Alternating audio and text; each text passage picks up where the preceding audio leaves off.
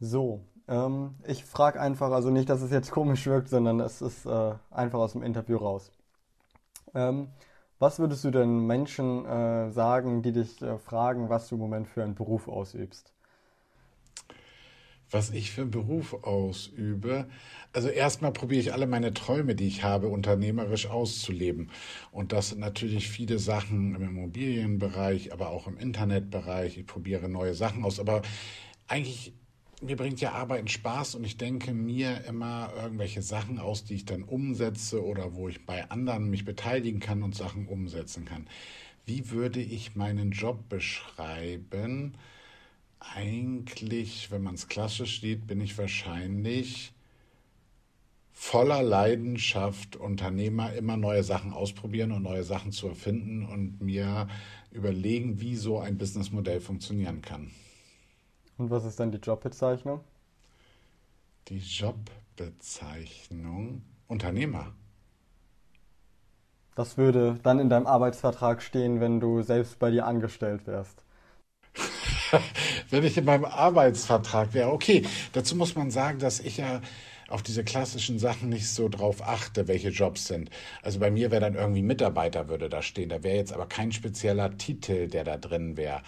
Also wenn ich jetzt in irgendeinem Unternehmen angestellt wäre, wäre ich wahrscheinlich irgendwas wie äh, im Finanzbereich oder Vertrieb sowas oder Business Development würde man wahrscheinlich sagen. Also du bezeichnest dich nicht als äh, Investor, als dein, dein Job sozusagen. Ich habe ja viele Standbeine. Ich mache ja eigene Projekte, also wo ich eigene äh, Sachen, die, die, ich, die mir vorschweben, umsetze und dann mit einer Mannschaft probiere zu realisieren, an den Stellschrauben drehe, immer wieder das Geschäftsmodell anpasse, um es erfolgreich zu machen. Und ich bin natürlich auch Investor. Was du, worauf du jetzt gerade ansprichst, ist, wenn ich irgendwelche ganz tollen Ideen sehe, die mich irgendwie kicken, wo ich sehe, da haben schon Leute gedreht an den Schrauben und das Gründerteam ist, äh, Team ist super gut und man merkt, wow, die haben es drauf, aber denen fehlt an bestimmten Stellen äh, ein paar Fähigkeiten. Und ich diese Fähigkeiten bei mir selber habe oder bei mir im Team oder in meinem Netzwerk dann äh, investiere ich auch in Firmen und helfe, dass das Geschäftsmodell erfolgreich ist. Okay.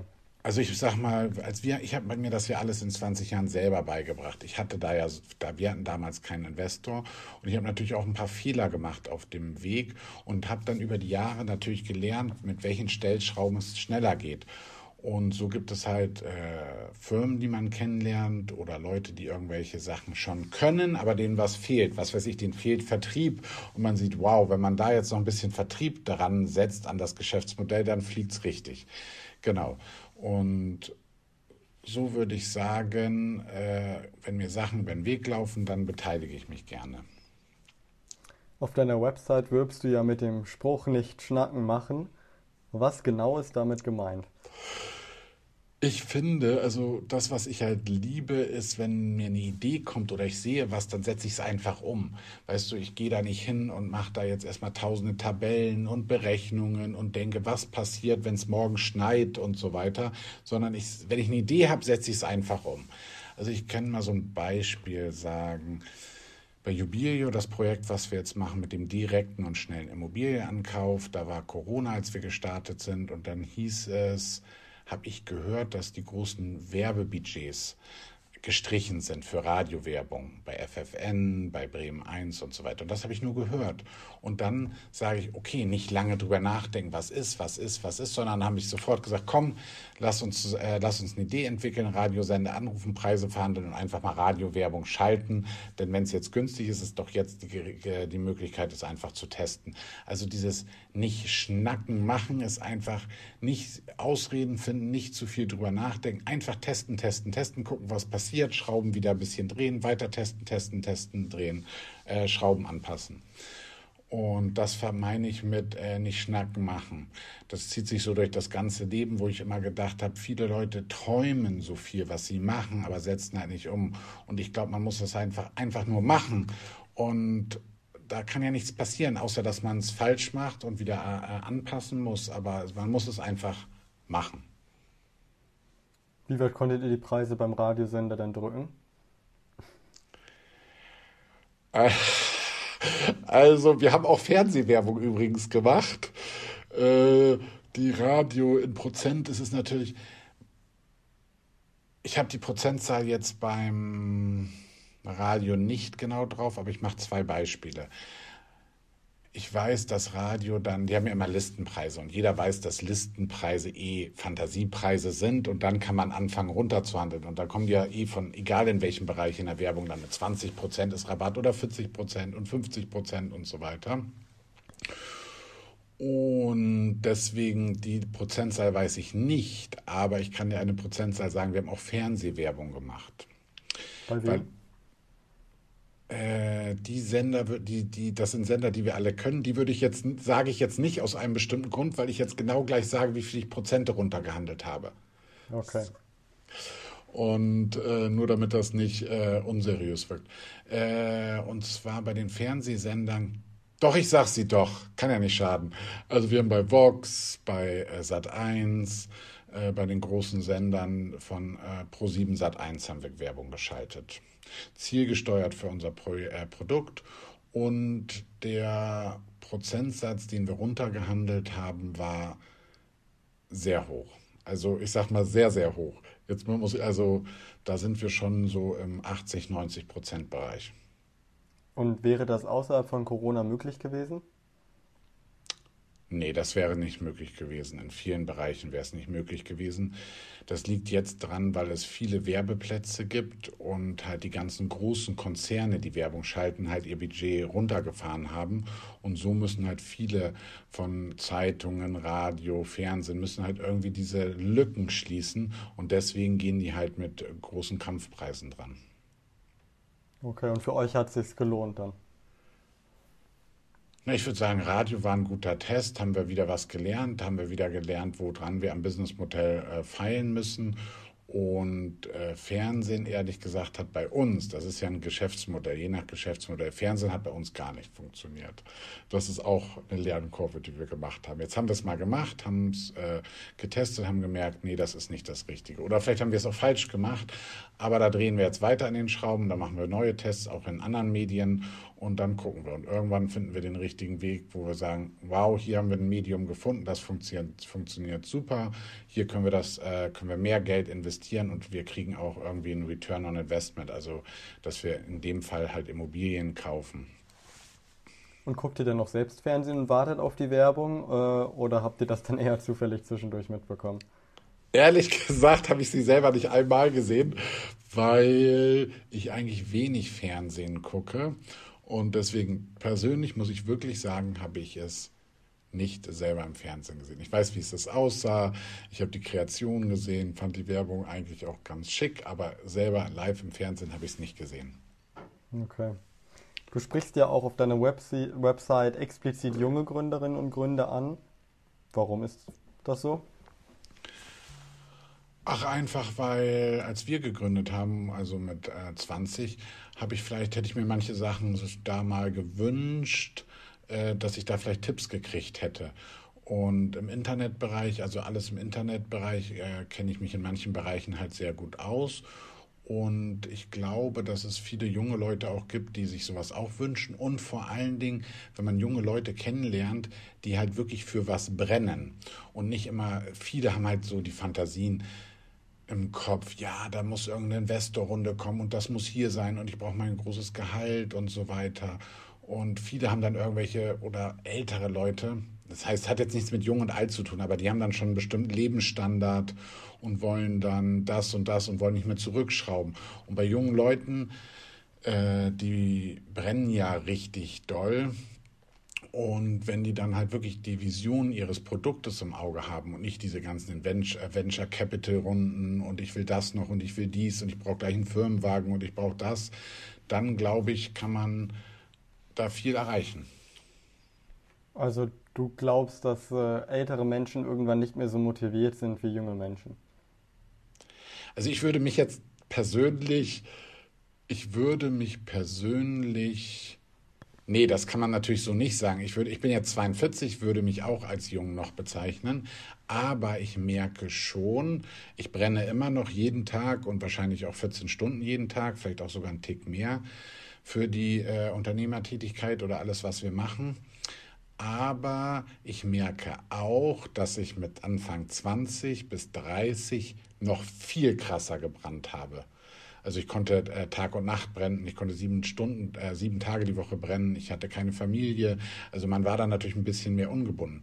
Nee, man kann genauso kreativ sein, man kann auch mit 70, 80 super erfolgreiche Ideen haben.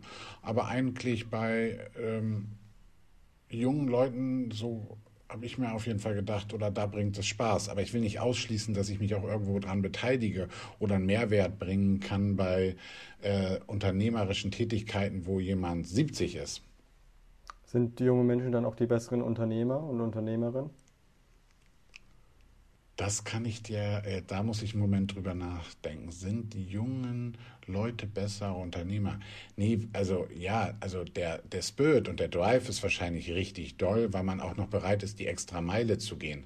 Aber es gibt natürlich auch in vielen Bereichen Unternehmer, die sind alt und sehr alt und die haben ganz viel bewegt. Und in dieser Zeit, wenn man immer diese Sachen äh, testet, dann lernt man ja auch viel dazu. Das heißt nie, dass jemand, der älter ist, immer das alles besser weiß, aber er natürlich schon viel Lehrgeld bezahlt wo er in die Kloschüssel gegriffen hat, die man vielleicht anderen Leuten ersparen kann. Also ich würde nicht pauschal sagen, dass junge Leute bessere Unternehmer sind als ältere, weil halt jungen Leute, die sind vielleicht, äh, die sind vielleicht, wie nennt man das? Ähm, die gehen da halt unbescholten daran. Und das ist natürlich auch eine spannende Sache, während alte, äh, ältere Unternehmer vielleicht manche Sachen äh, kritischer sehen, aber die haben wieder den Riesenvorteil, dass sie schon viele Fehler gemacht haben und daraus gelernt haben, was auch wieder ein Riesenmehrwert ist. Also ich würde sagen, man kann es nicht pauschalisieren, ob jetzt junge oder ältere Leute die besseren Unternehmer sind. Du möchtest dann ja mit deinem Know-how, deinem Netzwerk, äh, deinem Engagement äh, und auch finanziell unterstützen. Was davon ist das Wertvollste, was du bieten kannst? Ja, wahrscheinlich das Know-how in vielen Bereichen. Und es kommt auch immer drauf an. Bei manchen Leuten, äh, bei manchen Start-ups oder bei manchen Unternehmungen siehst du, da fehlt halt irgendwie Vertrieb. Und äh, das ist das Richtige, was zündet. Den hilft kein Geld, den musst du helfen, Vertrieb aufzubauen. Und anderen Unternehmen, äh, Firmen kann es sein, die haben eine super Idee oder die haben schon was äh, gemacht oder angefangen zu starten und denen fehlt aber einfach das Geld, weil sie, was weiß ich, Maschinen kaufen müssen. Also da gibt es verschiedene Varianten, wo man sieht, wie man Unternehmen helfen kann. Aber ist nicht so das Netzwerk das, was du am meisten bieten kannst? Also weil ein Netzwerk baut man sich ja nicht, kann man sich ja eh nicht eben schnell aufbauen und auch nicht kaufen, oder? Auf jeden Fall, Netzwerk ist, äh, Netzwerk ist super wichtig und ich glaube, ich habe ein sehr gutes Netzwerk, weil was weiß ich, wenn man bei dem irgendwo Probleme hat oder braucht einen Kontakt, dann kann man halt helfen. Und wenn man über, äh, über 20 Jahre, jetzt in meinem Fall, ich zähle mich auch noch jung, aber in 20 Jahren schon Netzwerk aufgebaut hat, das hilft halt, was weiß ich, wenn man eine Werbeagentur sucht oder man braucht hier was oder man will irgendwas, äh, man braucht Vertriebsunterstützung oder man möchte irgendwas überlegen. Da hat jemand, der natürlich älter ist, schon ein besseres Netzwerk, worauf man zu, äh, zurückgreifen kann, um da zu unterstützen. Wenn du jetzt überlegst, gibt es so richtig wertvolle Kontakte, die du hast? Wertvolle also Kontakt. In Anführungsstrichen natürlich genau, wertvoll, das ist ja immer relativ. Genau, genau. Es gibt bestimmt äh, viele wertvolle Kontakte, die ich an bestimmten Positionen zusammenbringen kann. Genau. Okay, also du willst jetzt aber niemanden nennen, äh, nee. weiß nicht, du könntest die Kanzlerin zum Beispiel anrufen, wenn nee. du Hilfe brauchst oder Nee, so. also ich habe sehr gute Kontakte, also ich habe sehr gutes, ein sehr gutes Netzwerk, würde ich behaupten, aber ich würde jetzt ehrlich gesagt keine Namen nennen mir persönlich ist, äh, viele Leute machen, wie heißt es so schön, so Name-Bashing oder so, weißt du, dann erzählen die, welche Namen sie kennen und wen sie kennen. Also ich habe da ein gutes Netzwerk, aber ich würde jetzt nicht ein paar Namen hier aufs Tablett legen, weil sich das für mich zumindest unangenehm anfühlt, wenn ich jetzt mit Namen hausieren gehe, mit denen ich ein gutes Netzwerk habe. Verstehe. Und äh, ist dein Netzwerk, wie weit reicht das? Ist das regional besser, national oder kann, könntest du das sogar international skalieren? Nee, international kann ich nicht. Es ist schon, äh, ich könnte, ja, ich könnte schon ein paar Sachen, je nach Bereich habe ich vielleicht auch im Ausland, aber es ist schon regional und in Deutschland habe ich ein gutes Netzwerk. Okay. Und kann ein Investment so richtig erfolgreich werden, wenn du nur Geld gibst? Also wenn die alles wissen, alles können äh, oder eben nicht oder meinen, sie können äh, und wissen alles äh, sozusagen, wenn, wenn du nur Geld reinsteckst? Es soll das bestimmt auch geben, aber ich hatte bis jetzt keines, wo ich nur Geld reingetan habe und es sozusagen äh, ein Alleinläufer war und plötzlich durch die Decke gegangen ist. Ist mir auf jeden Fall noch nicht untergekommen. Also ich kann eher aus Erfahrung reden, dass ich ein paar Projekte hatte, wo ich schon Geld reingetan habe, auch schon mal sehr viel Geld reingetan habe und ich mich nicht einbringen konnte oder he äh, helfen konnte und ich halt gesehen habe, dass viel in die falsche Richtung läuft, aber auch vielleicht die andere Seite äh, beratungsresistent war und die Läden oder die die Unternehmungen dann auch komplett schief gegangen sind. Ich glaube, nur Geld reingeben, das funktioniert nicht. Vielleicht soll es das geben, vielleicht gibt es das auch irgendwo, wo es irgendwie wirklich nur an finanziellen Mitteln scheitert. Um richtig erfolgreich zu sein, ist mir auf jeden Fall noch nicht richtig über den Weg gelaufen. Was war dann dein größtes Investment bisher? Das größte Investment äh, meinst du jetzt rein finanziell? Erstmal. Ja, also da müsste man jetzt ein bisschen äh, differenzieren zwischen, wo habe ich Geld auf den Roulette-Tisch gelegt?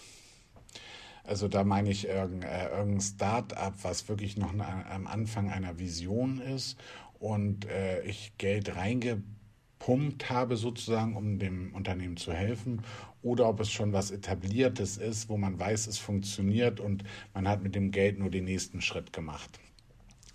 Gerne beides. Äh, ja. Ähm, wie, ja, jetzt muss ich über, möchtest du wahrscheinlich konkrete Summen haben, nicht wahr? Also sagen wir, okay, ich probiere es ein bisschen mag ich nicht ganz gern drüber reden, aber ich probiere es mal machen. Also Sachen, die gut laufen, äh, da kann es schon gut siebenstellig werden. Sachen, die gut laufen, also da kann es im Millionenbereich sein und es kann sein, äh, bei Startups kann es äh, auch schon mehrere hunderttausend sein, aber da gibt es halt verschiedene Konstellationen. Und gibst du dann immer eine Summe am Anfang oder äh, geht das nach und nach nach Bedarf dann auch? Normalerweise geht das nach Bedarf äh, und Bedarf.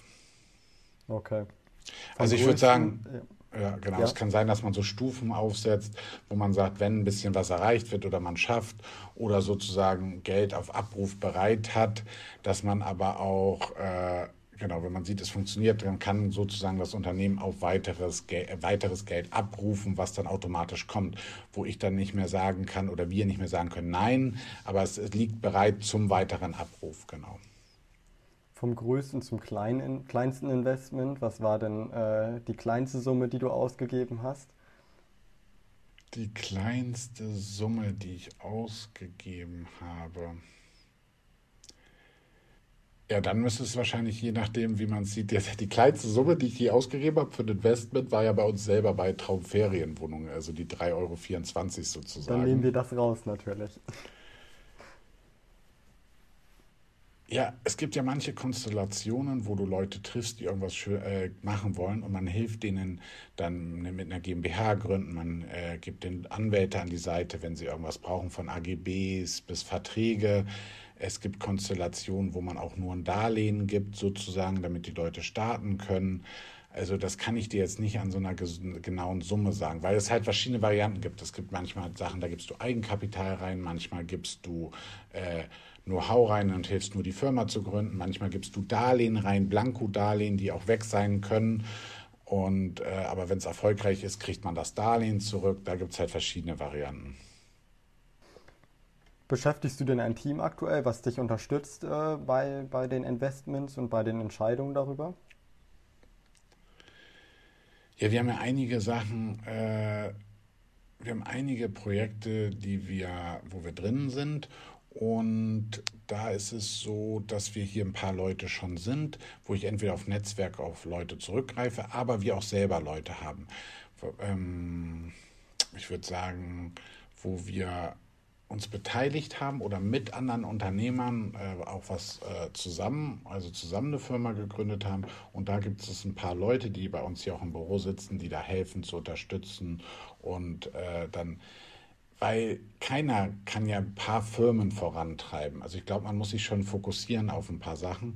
Und da gibt es dann halt schon, in jeder Firma gibt es irgendwo Leute, die da wirklich sich fokussieren auf einen Bereich. Weil ich würde sagen, wahrscheinlich ist es so, wenn einer auf fünf Hochzeiten tanzt, sind alle fünf Hochzeiten okay. Aber wenn du nur auf einer Hochzeit tanzen würdest, wäre sie super erfolgreich. Und deswegen muss man sich schon so ein bisschen, man muss aufpassen, dass man sich nicht verzettelt. An wie vielen Unternehmen bist Aber du? Aber wenn man auf Schwächen redet.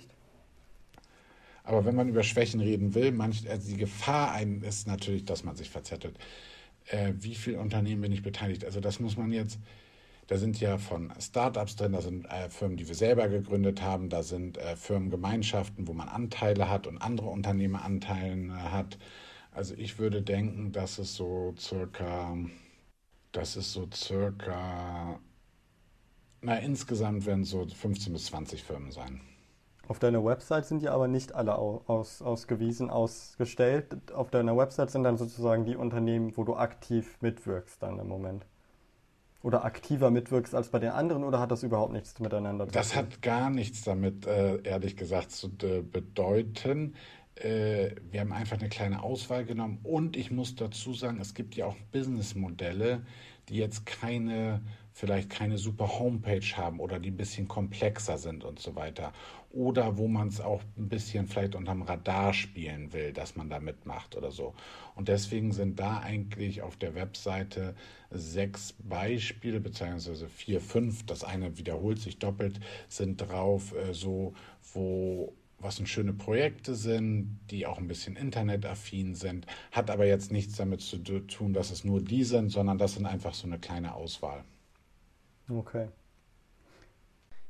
Diese Podcast-Folge wird wieder unterstützt von Florian Weymann Immobilien, Ihr kompetenter Partner in Bremen, Hamburg, Oldenburg und Hannover für Wohn-, Gewerbe- und Anlageimmobilien. Florian Weymann, Immobilienverkauf einfach gemacht.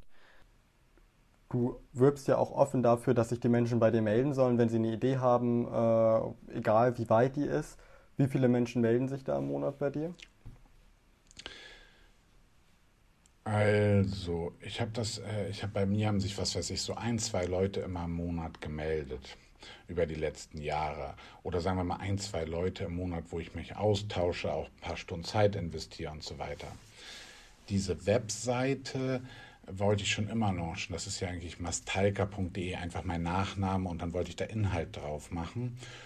Und oft wurde ich auf bestimmte Sachen angesprochen und dann habe ich gedacht, diese Seite wäre mal gut zu launchen. Und die, das wollte ich seit Jahren machen, aber die ist jetzt erst, würde ich sagen, seit zwei Monaten online, vielleicht auch drei Monate online, weil es immer hinten runterfällt. Weißt du, man hat sein normales Business, man treibt das Unternehmen voran und das hat, deswegen hat es jetzt, glaube ich, ein Jahr gedauert, bis die Seite so war, dass wir jetzt immer gesagt haben, komm, jetzt schalten wir die online. Und darüber, seitdem die online ist, gab es schon ein paar Anfragen. Also das wird mehr durch die Website. Das wird auf jeden Fall mehr durch die Webseite, denke ich. Ob das, das ist natürlich, vieles kommt natürlich über Netzwerk, aber kommen jetzt Leute, die nur diese Webseite gefunden haben, das kann ich dir ehrlich nicht sagen, habe ich noch nicht so hinterfragt, aber es wird auf jeden Fall mehr. Aber ob das jetzt auf Netzwerk oder Webseite zurückzuführen ist, das weiß ich ehrlich gesagt nicht ganz genau. Ich hätte jetzt gedacht, es sind ein paar mehr und hätte dich jetzt gefragt, wie viele davon die Chance bekommen, bei dir zu pitchen. Ähm, hörst du jeden generell erstmal an oder gibt es auch Mails dann, wo du sagst, das sehe ich schon, das wird nichts? Also ich würde sagen, im Moment sind es so, doch im Moment höre ich mir schon mehrere Sachen an. Also im Moment, äh, aktuell ist es so, dass ich mir mindestens, würde ich sagen, ein bis zwei die Woche anhöre. Okay. Aber das in, in, entsteht in Gesprächen und dann spricht man vielleicht wieder drüber, dann trifft man sich mal und bei manchen merkt man aber auch relativ schnell, manche sind ja so ganz unverbindlich, wo man sich Sachen anhört und dann merkt man auch gleich, oh nee, das funktioniert nicht oder ich merke irgendwie in mir, dass das nicht das Richtige ist oder weil Zeit ist ja auch begrenzt. Wir haben ja nur ein Leben und Lebenszeit und manchmal merkt man, okay, das da, da kribbelt's, da könnte was Spannendes hinterstecken und manchmal merkt man auch, nee, lass mal lieber die Finger weg. Und es hängt auch ehrlich gesagt davon gerade an, wie gerade die eigene Pipeline voll ist. Wenn man selber gerade Sachen dreht und Modelle anpackt, bei seinen eigenen Firmen und viel Gas gibt und man selber da 14 Stunden am Tag arbeitet, dann hat man natürlich weniger Zeit, mal eine Stunde für ein Telefonat, um jemand Neues kennenzulernen, als wenn gerade vielleicht gefühlt mal ein paar Stunden mehr in der Woche Luft sind. Aber wenn man sich einigermaßen Mühe bei der Mail gibt und äh, eine relativ gute Idee hat, bekommt man eigentlich schon die Chance, äh, sich vorzustellen. Ich würde jetzt behaupten, äh, dass ich immer denke, was man selber möchte, da muss man auch von anderen erwarten. Also wenn ich jemand eine E-Mail schreibe, erwarte ich ein Feedback, dass sich jemand darauf antwortet und nicht, dass ich fünfmal nachfragen muss. Ich bemühe mich grundsätzlich, dass äh, ich jede E-Mail beantworte. Ich will nicht sagen, dass auch mal eine durchflutscht durch, weil ich es irgendwie zur Seite gelegt hat, aber grundsätzlich bin ich ein Typ, ich habe einen Posteingang. Jetzt, wenn, wenn du sagst, wenn mir jemand eine E-Mail schreibt, ich habe einen Posteingang. Und alles, was in diesem Eingang ist, wird bearbeitet. Also ich darf, das ist meine Philosophie, ich darf diese E-Mail erst weglegen, wenn ich sie bearbeitet habe. Das heißt, alles, was in meinem Eingang liegt, wird bearbeitet. Und dann, äh, wenn ich in einer, sozusagen in der Matrix bin, in vielen Projekten, dann läuft dieser Eingang mal voll und verschiebt sich. Und dann finde ich aber auch mal wieder am Wochenende oder abends Zeit, wo ich dann einfach zack, zack, zack, zack die E-Mails abarbeite. Also ich würde sagen, es kann meine E-Mail durchrutschen, aber grundsätzlich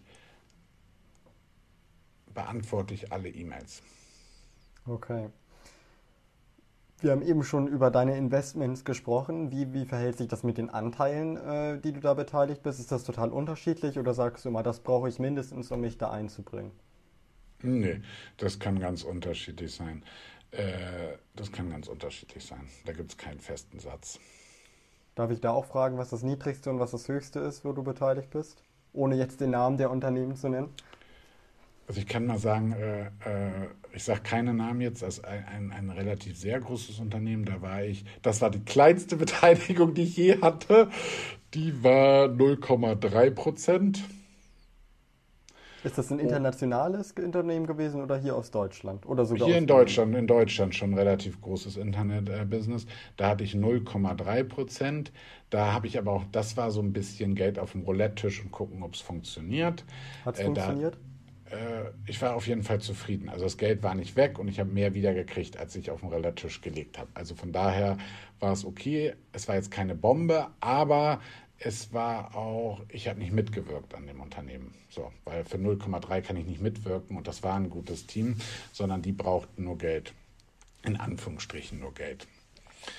Und äh, ein fremdes Unternehmen wo ja, also das Höchste, was ich hatte, ich bin mal, sage ich jetzt aber auch nicht in den Namen, ich war mal in einem Unternehmen mit 20, jetzt muss ich überlegen, äh, muss ich kurz denken, 30 Prozent beteiligt.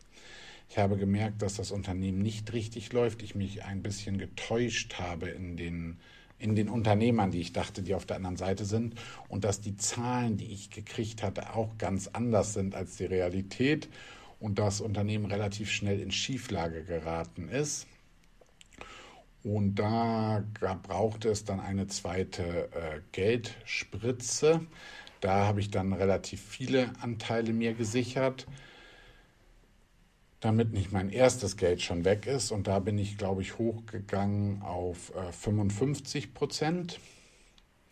Bin dann aber auch ein Jahr später wieder äh, weil es menschlich, es lief okay, aber menschlich, das, ich habe es nicht mehr geglaubt an das Produkt und ich bin dann nach, glaube ich, einem weiteren Jahr wieder ausgestiegen und habe dann die 55 Prozent wieder an den ursprünglichen Gründer verkauft und habe wieder mein Geld zurückgenommen.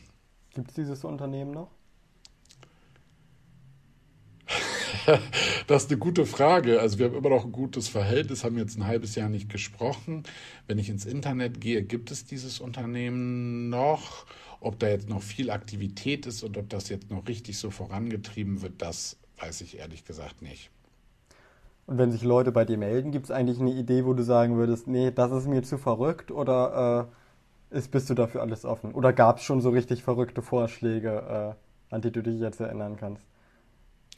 Also ich muss das, dieses Geschäftsfeld schon irgendwie verstehen. Es darf jetzt nicht ganz abgefahren sein, wo ich gar keine Vorstellung habe und ich es gar nicht verstehe. Also ich muss schon relativ einfach ohne äh, dafür ein Examen machen zu müssen, das Modell verstehen und gleich sehen, also musst du gleich so pling, pling, pling in meinem Kopf machen, wo ich Ideen habe.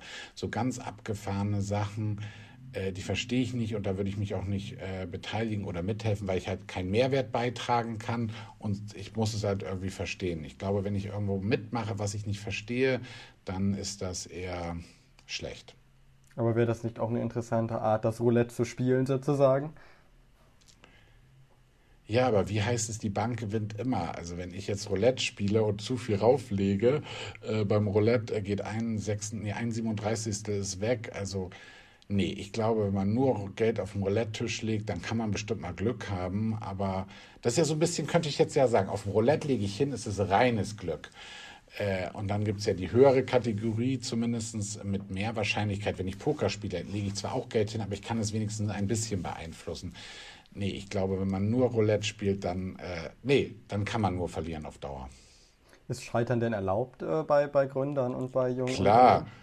Klar, man scheitert immer und man fällt immer hin und muss wieder aufstehen. Aber das Wichtige ist ja, ich habe da immer so ein Bild vor Augen, so durch die, durch die, durch die Scheiße warten. Also man muss hinfallen, man muss in, äh, in den Dreck fallen, wieder aufstehen, weitermachen. Äh, keiner weiß, wo, wie der Weg richtig ist, um erfolgreich zu sein. Aber man muss halt, wenn man eins nicht funktioniert hat, immer so Stellschrauben drehen, wieder aufstehen, hingehen, wieder, wieder, wieder probieren, wieder probieren ich probiere auch, ich bin ja auch kein Prophet und kein anderer ist Prophet. Man muss einfach Sachen probieren, scheitert, wieder äh, anpassen, neu probieren, anpassen, neu probieren. Und dann immer einfach schnell, schnell, schnell machen. Nach dem Motto, also nicht einfach machen, also nicht schnacken, einfach machen. Hast du das Gefühl, dass es in der deutschen Gesellschaft auch so ist, dass äh, hier das Scheitern erlaubt ist? Dass, wenn man ein Unternehmen gründet, super Idee hat, vielleicht äh, erstmal gut läuft, aber dann total scheitert? Also ich glaube schon, dass man scheitern kann. Es gibt bestimmt ein paar Leute, die dann skeptisch sind, aber ich finde, es gehört dazu, dass man scheitert. Und nicht alles, was man macht, kann erfolgreich sein, aber es reicht ja, wenn man irgendwie, äh, was weiß ich, zehn Sachen macht und eins richtig erfolgreich ist. Welche Vorteile hat ein Privatinvestor, der du ja bist, äh, gegenüber einer Bank als Investor? Ja, eine Bank äh, oder viele Banken oder wenn man überhaupt eine Bank findet, die sowas mitmacht, dann hat man eine Bank, muss viele Sicherheiten geben. Äh, man, die Bank gibt ja selten einfach nur Geld rein und man hat natürlich einen extremen Druck. Den hat man bei einem Privatinvestor auch, aber man spart sich vielleicht, also wenn ich äh, irgendwo von überzeugt bin, dann kann man quasi, also ich bin so ein bisschen hanseatisch eingestellt, dann kann man mit einem Handschlag, was weiß ich, wenn ich jetzt Leute finde oder irgendjemand sieht und die haben eine super Idee und die brauchen schnell, dann kann man auch einen Handschlag machen, dann ist das so hanseatisch und dann geht das Geld. Also ich habe auch schon mal äh, bei einer Sache, bei einer Firma, da habe ich die kennengelernt und dann war ich ganz angetan und dann war am nächsten Tag hatten die schon das Geld, um diese Finanzierungslücke zu überbrücken. Und das würde wahrscheinlich bei einer Bank nicht funktionieren. Vielleicht hat man so Bankkontakt, aber meistens, wenn man ja Gründer ist, dann hat man ja noch nicht so ein gutes Netzwerk mit einer Bank, wo das funktioniert. Lässt du dir denn auch irgendwelche Sicherheiten von Gründern oder Gründerinnen geben? Also grundsätzlich ist mein ist es, habe ich keine Sicherheiten. Es gibt natürlich, es gibt so viele unterschiedliche Modelle, wie man es machen kann. Es gibt auch Modelle, wo man selber Geld reinlegt und äh, der Gründer auch einen Teil haftet sozusagen. Weil wenn der Gründer auch nur ein bisschen haftet und auch wirklich Schweiße spürt, dass wenn das Geld weg ist. Ich mache ein Beispiel. Wenn jemand jetzt ausgedacht 1000 Taler braucht für sein Unternehmen oder sagen wir eine Million Taler, irgendeine Währung, und er selber schon gleich ein Gehalt kriegt, er nichts riskiert, der, äh, glaube ich, hat nicht so viel Druck, als wenn er selber riskiert, dass er komplett baden geht. Er, er muss schon den Druck spüren, dass er erfolgreich ist. Wenn du irgendwo 1000 Taler vorher in deinem Job verdient hast und machst jetzt ein Startup und kriegst immer noch 1000 Taler aus dem Unternehmen raus und hast irgendwelche Investoren oder Banken, die dir das Geld geben und wenn alles schief geht, du einfach wieder einen anderen Job machst und du einfach so, für dich hat sich nichts geändert, nur du hattest mehr Chancen. Du musst, finde ich, auch mehr Risiko tragen. Das heißt, ähm, eigentlich müssen Gründer irgendwie schon mit committed sein, zumindest zu einem Teil im Verhältnis, dass sie auch den Schmerz spüren, erfolgreich zu sein, wenn es nicht funktioniert. Das heißt, es kann auch helfen, wenn man sozusagen ein größeres Risiko eingeht, äh, im Nachhinein erfolgreicher zu sein. Ja, man muss sich schon committen auf das man, was man macht, weil nur, also ich glaube, dass äh, äh, ein richtiger Gründer, der ist so überzeugt und weiß, er wird es erfolgreich drehen, bis es funktioniert. Und nur wenn der auch wirklich davon 100% überzeugt ist, dann wird er diesen Schmerz gehen und sich irgendwie verpflichten, äh, dass wenn es wirklich schief geht, er auch eine kleine Schieflage hat. Er muss ja nicht baden gehen, aber zumindest angeschlagen sein. Welche Nachteile hat denn ein Privatinvestor?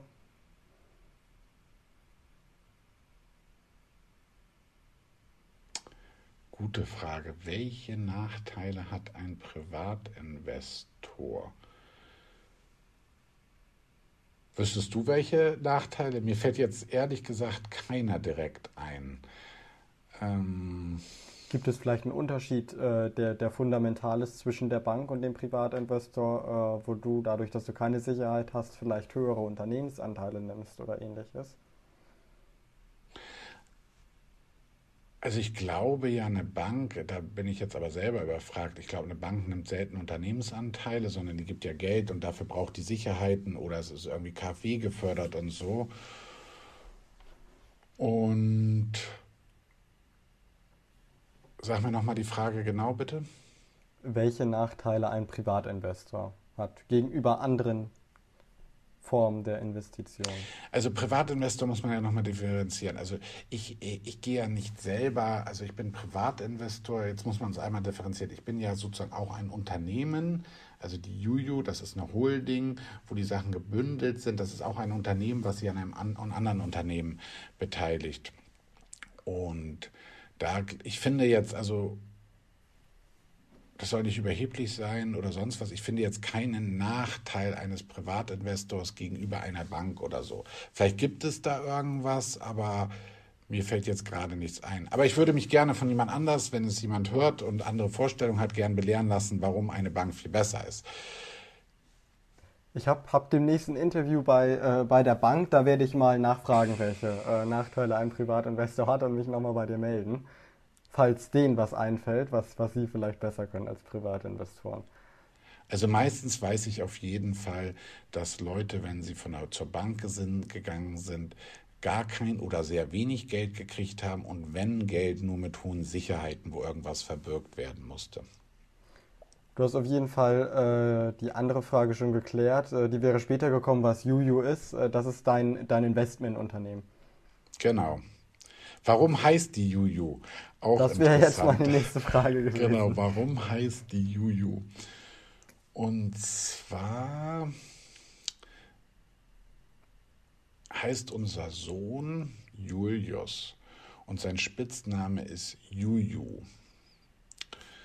Äh, und wir nennen ihn auch alle Juju. Und das ist einfach nur mal eine spontane Idee gewesen. Ich wusste, dass ich irgendwann diese Beteiligung in ein, in ein Firmenkonstrukt reinbringen muss. Und aus dieser Idee ist entstanden, wenn man so ein Firmenkonstrukt macht und nachhaltig hanseatisch ist und das auch vielleicht für lange aufbaut und nicht rein und raus will, wird das ja irgendwann so war das damals, als ich es gegründet habe, gedacht, dann wird es ja irgendwann unser Sohn übernehmen. Jetzt habe ich noch eine Tochter, jetzt ist es anders, also jetzt dazu könnte ich auch noch eine kleine Story erzählen, aber an sich, deswegen ist das Juju. Juju, den Namen fanden wir gut und das ist ja irgendwie so die Familienholding, Holding soll das sein und tendenziell wird es ja irgendwann unsere Nachfahren, unsere Kinder erben oder übernehmen und deswegen heißt es Juju. Du kannst die Story äh, zu deiner Tochter gerne erzählen. So, äh, Julius ist jetzt elf und äh, vor acht Monaten haben wir noch eine Tochter bekommen. Und dann haben wir überlegt, diese ganzen Firmen, und Julius heißt Julio, und die ganzen Firmen oder die meisten Firmen sind unter dieser Holding gebündelt. Und dann haben wir gedacht, hm, was machen wir denn? Jetzt haben wir ein kleines Problem, weil wenn unsere Tochter dann groß ist, dass sie sich nicht benachteiligt fühlt, dann heißt die Holding Ju, äh, Juju. So. Wie der, wie der Sohn sozusagen. Und das ist ja dann irgendwie Benachteiligung der Tochter. Und da haben wir überlegt, wie kommen wir da raus? Und jetzt haben wir eine ganz gute Lösung gefunden. Also Julius heißt Ju, Julius Johann Daniel Mastalka. So, natürlich den Mittelnamen nennt keiner, aber der Vorname heißt Julius Mastalka. Und unsere Tochter heißt Clara ähm, Julietta Ellen Mastalka. Ellen mal, äh, ist meine Mutter so. Und dann haben wir quasi, wenn man das so raustrennt, Julius und Julietta. Und beide fangen mit Ju-Ju an. Und diese Ju-Ju könnte man sagen, ist dann sozusagen die Ju-Ju, die Mutterholding. Und beide Namen der Kinder sind drin. Habt ihr die, die Zweitnamen äh, vergeben, nachdem ihr, äh, nachdem euch das Problem aufgefallen ist, oder war es dann ein glücklicher Zufall, dass es diesen, diesen Zweitnamen gab und ihr den so rausnehmen konntet? Nee, wir haben den Zweitnamen schon ein bisschen darauf hingetrimmt, dass das alles passt. Okay. Dann gibt es hier eine berühmte Investorensendung, die viele Menschen gucken, die Höhle der Löwen. Ähm, die gibt es ja immer zwei Staffeln pro Jahr. Äh, Privatinvestoren investieren in verschiedene Unternehmen. Äh, Gründerinnen und Gründer können da hinkommen und pitchen. Warum bist du noch kein Investor da? Das ist eine, also, weil da, da sind ja namhafte Leute und ich bin ja im Vergleich zu denen wahrscheinlich ein sehr kleiner Investor oder zumindest nicht so auf der Radarfläche. Aber ich würde sagen, das ist eine spannende Sache. Ich gucke mir das auch an und äh, da sind bestimmt auch einige Sachen dabei, wo man, wo ich äh, gerne investiert hätte, wenn es das, äh, wenn es die Möglichkeit gegeben hätte. Also du schaust regelmäßig auch die Hülle der Löwen dann? Also wenn die gerade läuft und ich das mitbekomme, dass es läuft, dann gucke ich es mir an und dann gucke ich es mir auch zum Ende an und finde es auch ganz spannend. Und ähm, unser Sohn übrigens guckt es auch gerne und dann gucken wir es auch gerne zu zweit und überlegen, wer könnte da mitmachen und so weiter. Nee, das ist eine spannende Sache. Wie realistisch ist das, was da alles abläuft?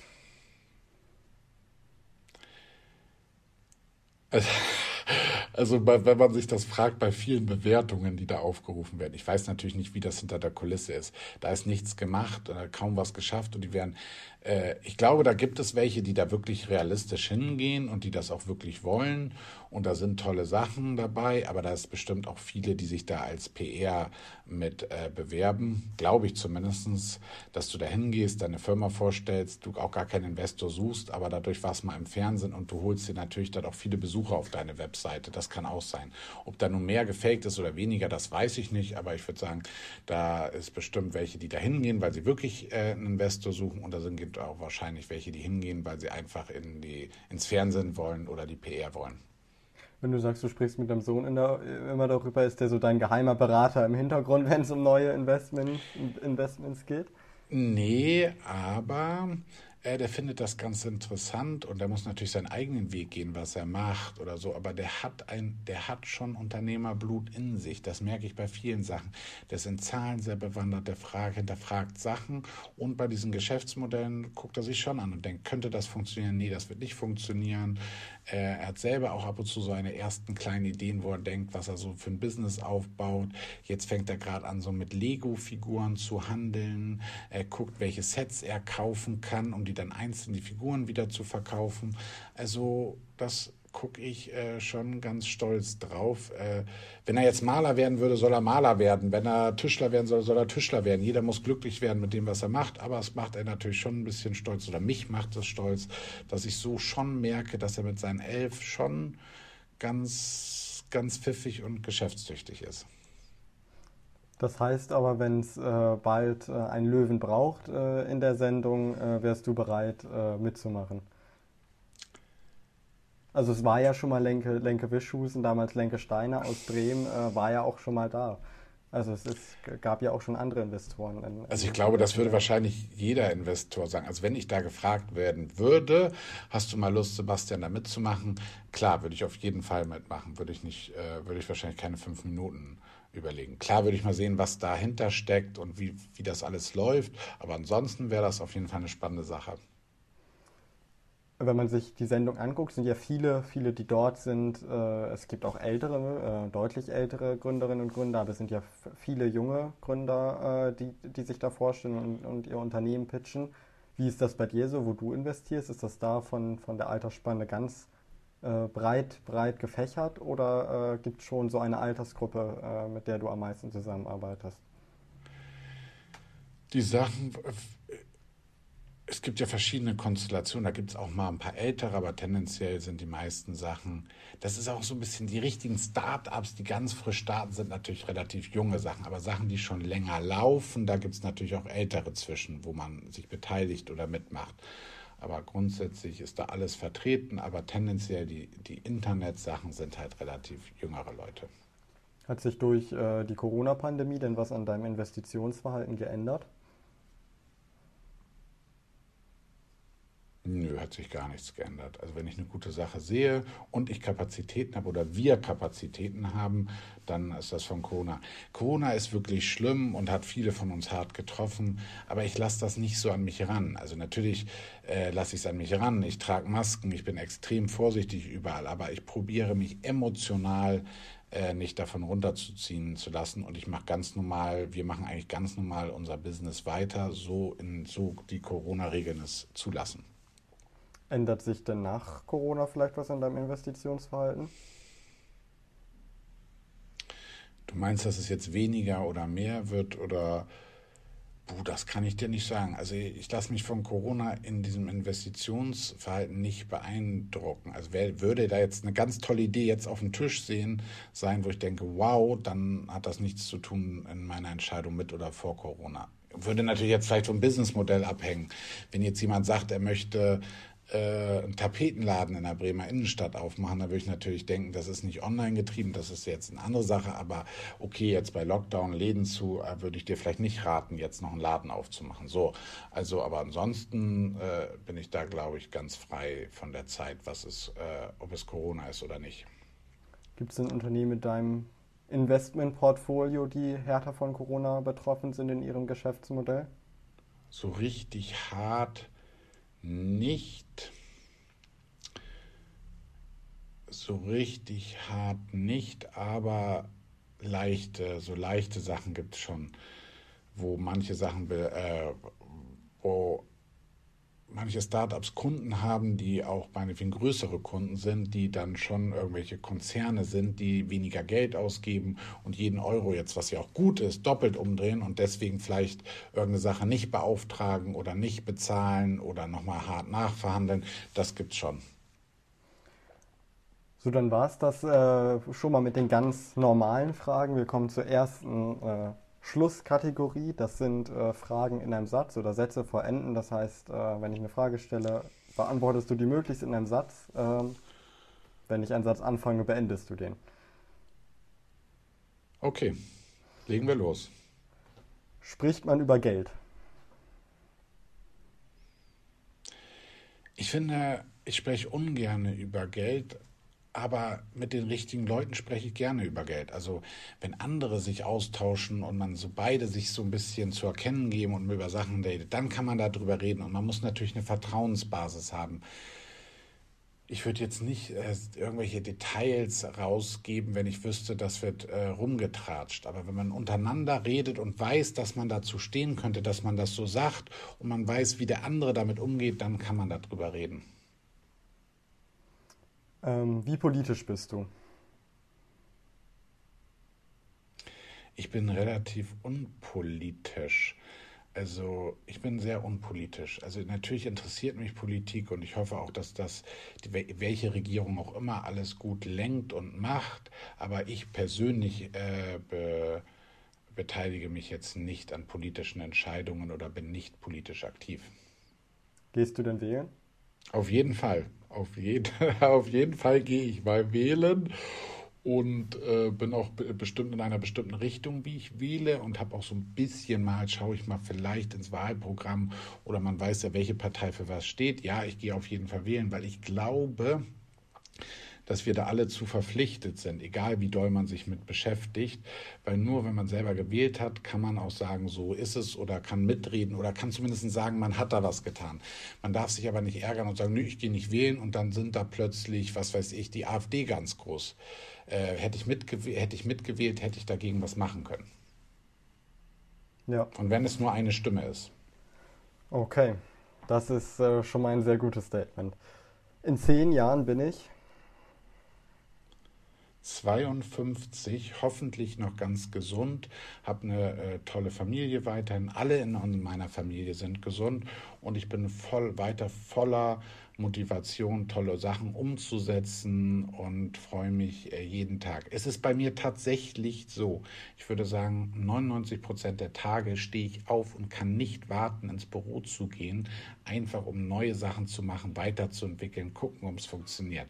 Also dieses äh, Arbeiten an Sachen feilen und weiter voranzutreiben, ist halt eine ganz große Leidenschaft und für mich gar keine Bürde, sondern es ist so wie der kleine Junge, der in den äh, Süßigkeitenladen geht. Ich freue mich jeden Tag auf Projekte, arbeiten und sehen, was man mit, mit Kopf und äh, kreativen Sachen umsetzen kann. Das Alter alleine hätte ich jetzt auch nicht zählen lassen. Irgendwann gründe ich. Irgendwann gründe ich. Was würde ich gerne noch mal gründen? Kann ich dir nicht sagen, was ich irgendwann nochmal gründen würde, weil alles, was ich eigentlich gründen will und woran ich glaube und ich sage, äh, auch denke, dass es funktioniert, mache ich eigentlich auch. Es gibt jetzt nichts, wo ich jetzt gerade denke, das habe ich nicht gegründet oder mich nicht irgendwo beteiligt, was ich jetzt vermisse. Erfolgreich ist nur wer?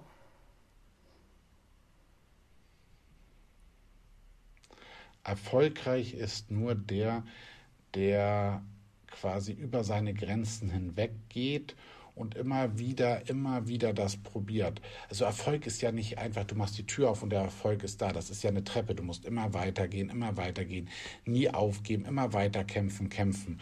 Also Erfolg ist ja nicht so wie äh, Bühne auf und du bist erfolgreich, sondern man muss immer weiter, jeden Tag an sich arbeiten, immer über seinen Schatten springen und immer weiter, weiter, weiter eine Stufe hoch auf dem Weg zur Erfolgsleiter. Was braucht man neben Mut, um erfolgreich gründen zu können? Neben Mut muss man, äh, um, braucht man, um erfolgreich zu sein, vor allen Dingen auch irgendwie diesen Durchsetzungsgeist, dass man einfach nicht aufgibt und einfach umsetzt, macht, testet, weiterentwickelt und immer wieder anpasst. Ich habe eine schöne Idee, noch was ich dazu sagen möchte. Man denkt sich ja irgendwelche Sachen aus, die man umsetzen möchte. Und dann merkt man, äh, das setzt man um.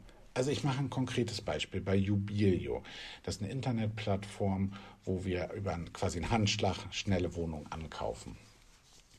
Und das funktioniert und wir sind eigentlich sehr erfolgreich, also für uns erfolgreich. So, also wir fühlen uns gut, wir wissen, wir sind auf einem guten Weg. Aber wir merken auch, dass man da vielleicht noch schneller sein kann. Und vielleicht jetzt flanschen wir neue Modelle da dran, testen die, gucken, ob die funktionieren. Und wenn die funktionieren, drehen wir das auf. Sind wir in fünf Jahren äh, 100% erfolgreich? Nein, das weiß ich nicht. Sind wir, machen wir in fünf Jahren genau das, was wir jetzt machen bei Jubilio? Das weiß ich, dass wir es nicht machen, weil wir das Modell immer weiter anpassen auf dem Weg zum Erfolg. Und was es in fünf Jahren ist, das weiß ich nicht. Äh, bin mir, ich bin mir sicher, dass es Jubilio noch geben wird, aber vielleicht in einer anderen abgewandelten Form. Okay. Dann äh, zur zweiten Schlusskategorie, das sind Entweder-Oder-Fragen. Äh, ich gebe dir zwei Möglichkeiten und du musst dich für eine entscheiden. Gerne, legen wir los. Einzelbüro oder Großraumbüro? Der Mix aus beiden. Muss ich mich für eins entscheiden oder kann ich auch beides sagen? Nee, es muss eine Entscheidung da getroffen werden. Okay. Äh, möchte ich trotzdem gerne einen Satz sagen. Ich stehe auf Großraumbüro, glaube aber auch, dass man sich zurückziehen muss, um kreativ oder um alleine zu arbeiten, wenn man im Tunnel ist, um nicht so viel von Nebengeräuschen und Umgebungssachen abgelenkt zu werden. Also wenn ich jetzt nur die Auswahl habe, ich komme in eine Firma und kann mir aussuchen, äh, und das ist frei und das ist ohne Wertung. Alle, also es wäre so, dass es man ohne Wertung ist, Großraum oder Einzel und das ist auch nicht, dass der eine oder den anderen schlecht anguckt, würde ich mich für das Einzelbüro entscheiden. Qualität oder Quantität?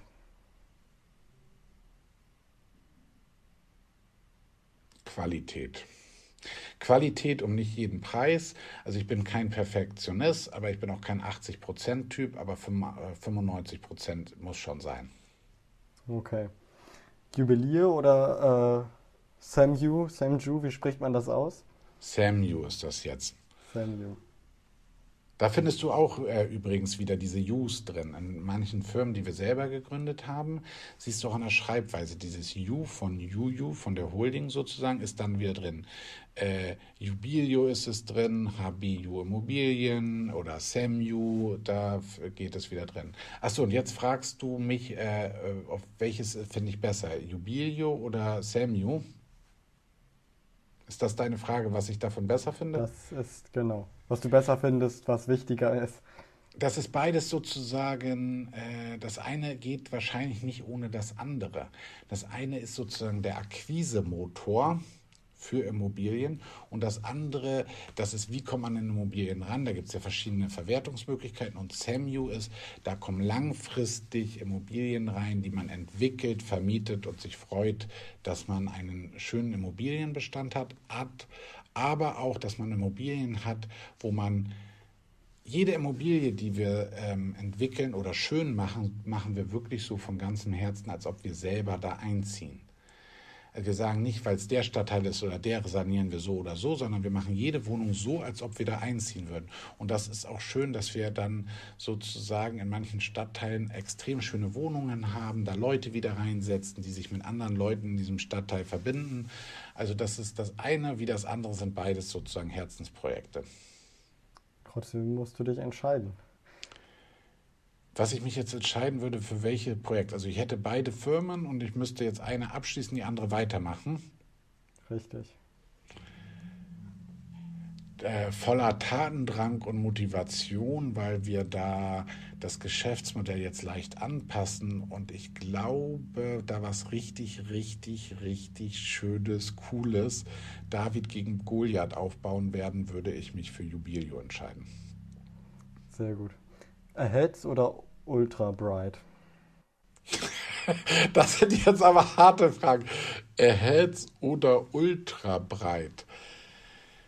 Äh, die, äh, also ich darf, kann es jetzt nicht so einzeln äh, beurt, also betrachten. Ich muss das Zusammenspiel sehen. Und das ist natürlich jetzt gemeint. Ich müsste jetzt sagen, welches oder das andere. Also ich komme nicht drum rum, oder? Nee. Okay, beide Projekte sind mir sehr am Herzen und finde ich beide auch richtig gut. Wenn ich mich jetzt aber für eins entscheiden müsste, würde ich die Münze würfen und wenn du es jetzt genau wissen willst, würde ich sagen, weil äh, die einzelnen Beteiligungen oder auch die, äh, das Netzwerk, das hilft sich ja untereinander. Und ich müsste jetzt nicht nur das beurteilen, sondern auch äh, Heads hilft wieder bei anderen Firmen mit und so weiter, würde ich mich vermutlich, es würde mir schwer fallen, aber wenn kein Weg dran vorbeigehen gehen würde, würde ich mich für Heads entscheiden. Noch eine äh, fiese Frage wahrscheinlich. Pixel Beast oder Policy Lead? Puh, die sind wirklich fies. Das kann man, da, da, ich muss das natürlich von vielen Seiten betrachten. Das eine ist eine Lobbyistensoftware, hat super viel Potenzial, äh, ist ein wirklich cooles Team, sitzen in Berlin, ist echt eine Sache, die ist wirklich einfach cool, was die machen. Das ist ein relativ kompliziertes Produkt, aber super cool. Pixel Beast ist auch super cool. LED-Leinwände, alte Plakatleinwände, das Team ist super. Ich würde mich vermutlich Ich meine, das sind ja Beteiligungen, die ich alle super finde, sonst wäre ich da ja nicht beteiligt. Aber wenn ich jetzt wirklich keine Chance hätte und müsste mich entscheiden, dann würde ich äh, ich würde jetzt auch die Investitionssumme außer Betracht setzen, die ich da reingesetzt habe. Also einfach komplett alles ausblenden und nur darauf schauen, dann würde ich Pixel Beast nehmen. Okay. Dann bedanke ich mich für das Interview. Bis bald. Danke dir.